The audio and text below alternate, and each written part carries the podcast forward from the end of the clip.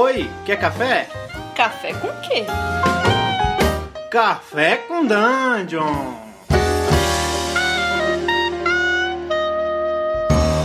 Bem-vindos, amigos do Regra da Casa, para mais um Café com Dungeon, só amanhã com muito RPG. Hoje a gente está aqui com o Gustavo Tertoleone, meu camarada aí, da, da nossas ilhas de Lamentejos. Como é que tá, Gustavo? Tudo tranquilo? Tá tranquilo, cara. Tá tudo bem. Tudo ótimo. Tomando cafezinho, cara? Você tá, tá hoje sóbrio, puro, sem café, sem nada? Vai gravar Não, assim? Como é que tá? Não, cara, depois da, depois da última vez que a gente trocou uma ideia, eu pensei um pouco, pensei melhor e eu acho que eu, eu acabei me entregando. Então, eu fiz um café, cara, um puro assim, aquele que vai dar uma azia boa daqui uma meia hora. E é gostoso, cara. Tem um sabor muito, muito bom, cara. Muito bom. Porra, maravilha. O cara já tá fazendo um café gostoso. Eu tô tomando aqui uma, uma xicrinha cheia até a boca de chafé, daquelas xícaras grandes e tal.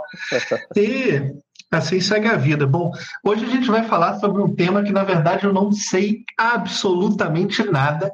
E por isso eu chamei o, o Gustavo aqui. É, a gente vai falar sobre um jogo que possivelmente vai ser mestrado aí em breve na, na estreia do Regra da Casa via Roll20 pelo Gustavo e é um jogo bem indie que eu particularmente não conhecia chamado Red Markets. Então, Gustavo, conta um pouquinho para a galera sobre o que é o Red Markets. Então, cara, o Red Markets ele foi um sistema de um sistema e um cenário de RPG, né? Que ele foi lançado é, no Kickstarter em 2016, se eu não estou enganado. E assim, cara, ele, ele traz tudo muito novo, entendeu? Ele é um cenário de pós-apocalipse zumbi, só que sem apocalipse zumbi. Sabe qual é? Porque assim, o que acontece né, nesse cenário que, que, que os jogadores vão jogar? O, o mundo ele foi tomado por zumbis, só que em alguns países, em alguns continentes, é, determinados países conseguiram se safar em uma zona menor dentro do território deles. Então, por exemplo, os Estados Unidos, é, quem sobreviveu ficou na costa, na costa leste. Tem, é, tem, um pequeno território na costa leste ali, onde o país se mantém, de fato, né? É, enquanto todo o resto do território do país se perdeu para os zumbis, assim, os mortos-vivos tomaram conta. E a parada do jogo, a pegada do jogo, assim, o diferencial dele é que ele se propõe é, ele, é, ele propõe para os jogadores que eles joguem num cenário é, de horror econômico. Porque a partir do momento que você tem ainda um país, né, você tem ali um conjunto de, de leis para ser obedecido tal, você precisa manter uma, uma economia para que aquele, aquele país, né, aquele estado continue funcionando. Só que o que, que aconteceria com a economia de um país num cenário desse tipo? E aí, essa é a premissa do jogo, né? Hum, saquei, cara. E você pode dar um exemplo para a galera, por exemplo, de uma treta que. Como são as tretas que a galera vai, vai resolver? Exatamente como, como que mecanicamente as pessoas podem influenciar é, é, nisso, assim, por exemplo. Vamos começar do básico. Com que classes as pessoas jogam? Se é que tem classes? Como é que funcionam os roles dos jogadores? Então, é, funciona assim, cara. Todo mundo, todo mundo é ser humano, tá? As pessoas jogam com humanos mas tem alguns diferenciais na ficha dos jogadores. Né? Primeiro, primeiro é, é, necessário que se entenda o cenário. Né? O cenário, ele, ele, o mundo como a gente conhece hoje, ele não existe mais. Né? O filme, o, o filme, ó, o jogo, ele, ele não dá para se dizer que ele é completamente futurista, mas ele acontece num futuro bem próximo, assim, sabe? Tipo uns 10 anos no futuro. Então, você tinha alta tecnologia, você tinha drones sendo usados pelo, pelo governo, você tinha uma internet, um Wi-Fi mundial gratuito para as pessoas poderem utilizar. E, e é nesse cenário que o jogo se desenrola. Por conta do crash, que é como eles chamam a, o, o acidente com os zumbis, né? É, a vida das pessoas mudou drasticamente, né? Economicamente falando, a parada ficou um caos, né? É, é, duas crises acontecem, né, durante, durante o cenário do jogo, crises econômicas, e aí as pessoas elas acabam tendo que virar é, takers, né? Você joga com um taker, esse é, esse é o termo que eles usam no jogo. O taker nada mais é do que o jogador que tem que dar um jeito de ganhar uma grana no cenário para poder comer o pão de amanhã, sabe qual é? todo mundo é meio que miserável. É um futuro de onde quem está comandando são corporações. O governo caiu. E quem está por trás do Estado são corporações. Então a gente, bom, pelo menos no cenário dos Estados Unidos, que é o qual ele, o livro abrange, né, de maneira mais detalhada, é, a parada virou um, um, governo fascista, sabe? Você tem policiais andando nas, nas ruas, é, de olho em todo mundo, em tudo que vocês fazem. Vocês têm guetos, né, com, com o pessoal mais pobre, que eles chamam de parking lots, que são os estacionamentos, né? Porque durante a grande fuga das zonas infectadas, o pessoal vinha com o carro, estacionava o carro ali de qualquer jeito, e eles ficaram proibidos de avançar para dentro das cidades. E aí grandes favelas, né, se formaram. Então, cheias de carros que acabaram se tornando as barracas e logo depois os casebres das pessoas. Então, quem vive aqui nessa zona, né, nessa área, é muito pobre, é muito miserável, né? Não tem grana para poder se manter direito. E aí a única forma deles conseguirem essa grana é entrando na zona infectada e indo atrás dos bounties, que são as formas de pagamento que também é um diferencial do jogo, são muito interessantes, que eles usam para poder é, comprar, né, os produtos ali, alimentos, né, produto de higiene pessoal que eles precisam. Os jogadores jogam com os takers, como eu falei, né? Que são esses caras que entram na zona infectada para conseguir a grana. E esses takers, é, eles, quando você vai criar sua ficha, você tem que definir algumas é, características bem é, principais, né? Bem simples, que é o nome do seu taker, o nome do grupo que ele, que ele é, faz parte, né? Que seria o grupo dos jogadores da mesa. E aí você tem três é, tópicos que você precisa definir é, dois deles não de acordo com o livro, né, de acordo é, com em termos gerais, que são os que é o weak spot e o soft spot. O weak spot seria mais ou menos tipo, é, não sei se você está familiarizado com o, o, Crônicas Crônicas das Trevas. Não, não tô. Então, é o, é o novo cenário da White, da White Wolf, não, né? Já não é mais a White Wolf, né? Da Onyx Path, é, que a galera joga vampiro, joga lobisomem, é, esses, esses cenários dos anos 90 que eles atualizaram para 2000. É, nesse cenário e no Red Markets, você tem, você pode definir é, suas fraquezas através dos weak spots, né? Que podem ser frases assim para você resumir alguma parada que você que você tem teria dificuldades no jogo durante o jogo. Por exemplo, é, easily angered. Você pode, você pode ficar raivoso muito fácil, sabe qual é? Entendi. Isso já vem ou você inventa? Então, você tem uma lista já no livro, mas o livro te dá total liberdade para você criar, assim, se você, se você preferir. Entendi. E, e junto com o weak spot, você tem o soft spot, que é o que te faz ser bonzinho também. Entendeu? Então o, o, o, cenário ele é bem cinza, assim, ele não trata ninguém é, 100% mal ou 100% bom, sabe? Todo mundo tem defeitos e qualidades. É, um exemplo aí do, do soft spot poderia ser o é, proteger os fracos, por exemplo. Né? O seu personagem ele sente a necessidade de proteger os fracos. Isso aí vai, vai acarretar em resultados aí no roleplay, né? De acordo Entendi. com o que ocorre. E você pode ter um Xpot, vários, e eles te dão pontos para você comprar alguma coisa. Como é que funciona isso mecanicamente? Cara, assim, essa, essas paradas, o Xpot e o Soft Spot especificamente, eles, eles, têm, eles afetam diretamente o roleplay. Tá? Aí a terceira parte desses, dessas características é, principais da sua ficha é o Tough Spot. O Tough Spot ele é o que as pessoas estariam mais acostumadas aí com outros sistemas e outros cenários é, que seria, sei lá, o equivalente à classe do, do jogador, entendeu? Isso sim teria um efeito mecânico no jogo, de fato. É, e aí, esses aí são definidos no livro, tá? Então, varia, assim, tem desde, por exemplo, a, os tough spots podem ser relacionados tanto a, a forma que você vive, se você é, vive, por exemplo, na zona infectada. Esse é o seu tough spot, entendeu? Você é considerado um dos perdidos. E isso vai te dar bônus mecânicos. É, é, é, importante ressaltar aqui que ele não vai só te dar bônus, tá? Ele vai te dar um, uma bonificação e ele vai te ferrar de algum jeito. Todos os tough ah, Entendi. Todos os tough spots. Por exemplo, tem um que é muito interessante, que é você ser imune. Você é imune ao vírus, né, dos zumbis. E isso é bom, porque se você, sei lá, sofrer um ataque, você não vai ser infectado. Só que isso é mal, porque as pessoas que são imunes nesse cenário, elas são caçadas. Porque o, o, existe um remédio no cenário que faz com que a infecção seja controlada. E ela é tirada, extraída, né?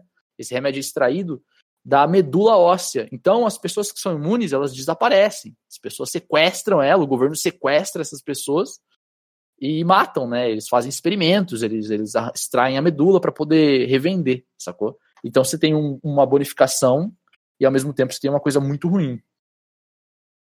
Hum, isso é, cara, parece bem interessante essa parada. E mecanicamente, como é que é o jogo? Ele é um jogo mais de, de alta complexidade, baixa complexidade, média complexidade. É, como que são as rolagens do jogo e, e para que elas servem? Se elas têm, tipo, também nuances, tipo um apocalipse sanguíneo da vida, que tem acerto parcial, se é, se é só erro acerto, como é que é essa parte? Cara, então, a, a, mecânica dele, né, a mecânica em si, ela é bem simples, tá? Ela é bem simples. Você vai precisar ir para jogar uma partida de Red Markets, você vai precisar de dois D10, um, um vermelho e um preto, que faz alusão justamente à economia, né? Quando a gente está devendo alguma coisa, a gente fala assim, pô, eu tô no vermelho hoje. E o dado vermelho, o D10 vermelho, ele representa o desafio que você vai ter. E o dado preto, nos Estados Unidos, a galera fala assim: ah, eu tô no preto, né? Eu tô, tô bem, tô com, economicamente bem, eu tenho dinheiro para poder gastar. É, o dado preto representa o seu resultado. Então, sempre que você for fazer um teste, você vai pegar os dois dados e vai jogar, vai lançar eles ao mesmo tempo. O dado vermelho, o resultado dele vai ser o desafio proposto pelo mercado, né? Que nesse jogo o mestre eles chamam de mercado. O dado preto vai representar o seu resultado. Então, vamos supor que num teste você role aí um 8 no vermelho e um 9 no preto. Quer dizer que você passou, porque o seu resultado no preto foi superior ao do vermelho. Deu para entender? Deu para entender perfeito. Agora, uma dúvida que me ficou em relação a isso é o seguinte: o dado vermelho ele representa o mercado e o preto é a sua condição. Isso. É, então não existem rolagens para fazer coisas tipo ah, saltar alto, escalar um muro. As rolagens são é, relativas à negociação, a coisas que envolvem dinheiro, valores e tal, como isso. Não exatamente, não exatamente. Você tem, as, é, você tem os potentials, né, que, ele, que eles chamam dessa forma aqui na, no sistema, que é o quê? A sua força, a sua velocidade, a sua adaptação em relação ao cenário e situações, a sua inteligência, o seu carisma e a sua força de vontade tá? É, atrelado a esses pontos, você tem as suas habilidades, né? Cada habilidade aí atrelada é relacionada diretamente a um desses potentials.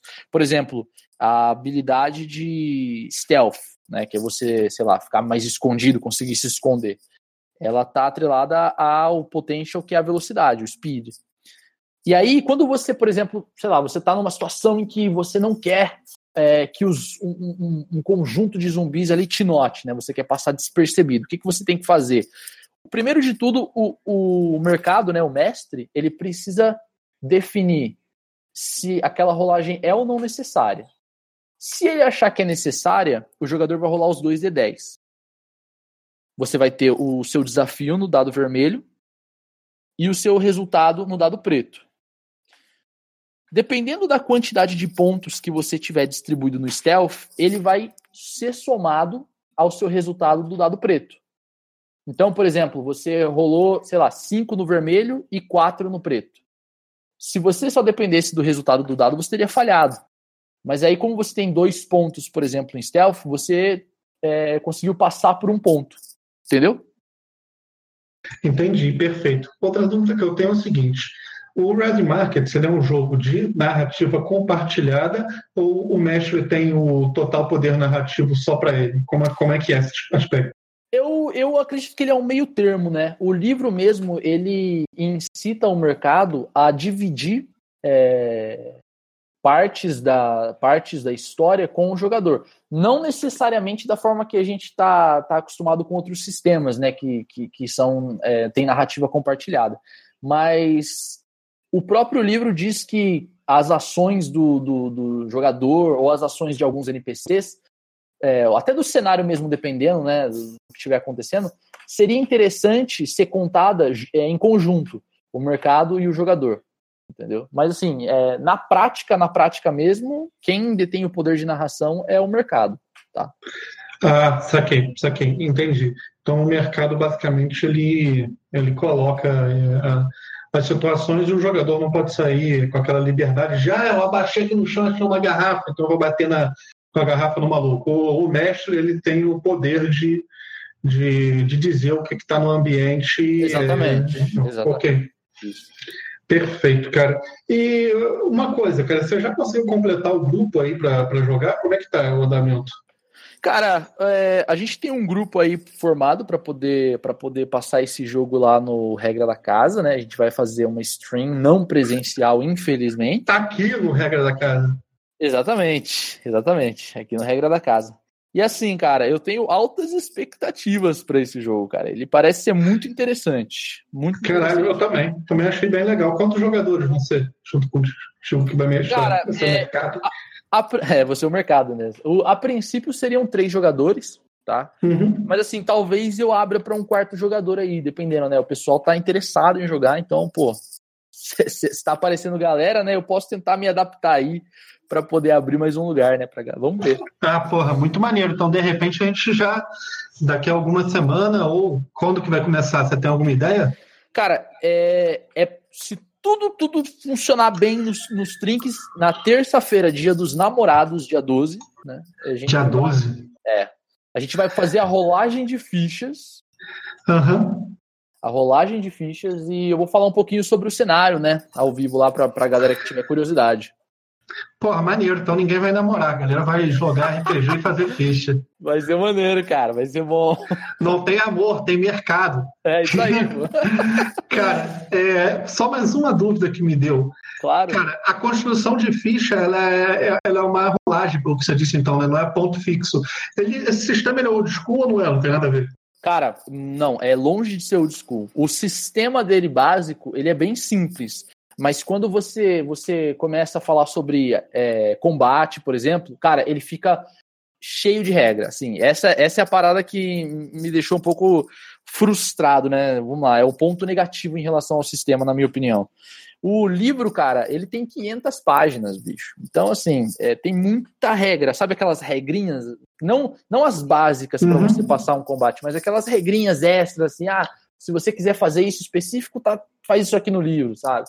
Então, Caramba! é, isso aí eu achei meio. é, mas, bom, Cara, aí uma, uma pergunta. Eles são 500 páginas de regra ou boa parte de ambientação? Como é que é esse balanço? cara, 100 e, 150, 170 páginas é só o cenário, cara. É só o cenário.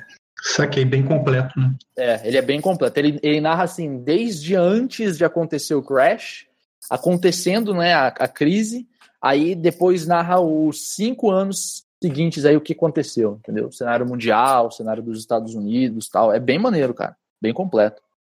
Porra, muito legal, cara. Porra, Fé, então a gente encerra aqui por hoje. Eu, particularmente, achei um bem interessante o sistema, pelo que você falou. Uma pena que eu não vou poder estar no jogo, gostaria, mas a vida real também chama. Futuramente, quem sabe, né? Futuramente. Vamos- Exato. Entrar re- retardatário na campanha, de repente. Ia ser maneiro também, pô. Porra, gente. E então, cara, galera, é isso. Que vocês tenham um dia proveitoso aí, uma, uma manhã boa para vocês. Tem mais algum recado aí para dar, Gus? Ah, cara, queria dar, mandar um abraço aí pra galera que escuta o podcast, né? Pô, podcast é, é foda, né, cara? Pô, não sei se eu posso falar isso aqui, mas é foda, né? Fazer o quê? Valeu, cara. Valeu, então, galera. Tchau, tchau.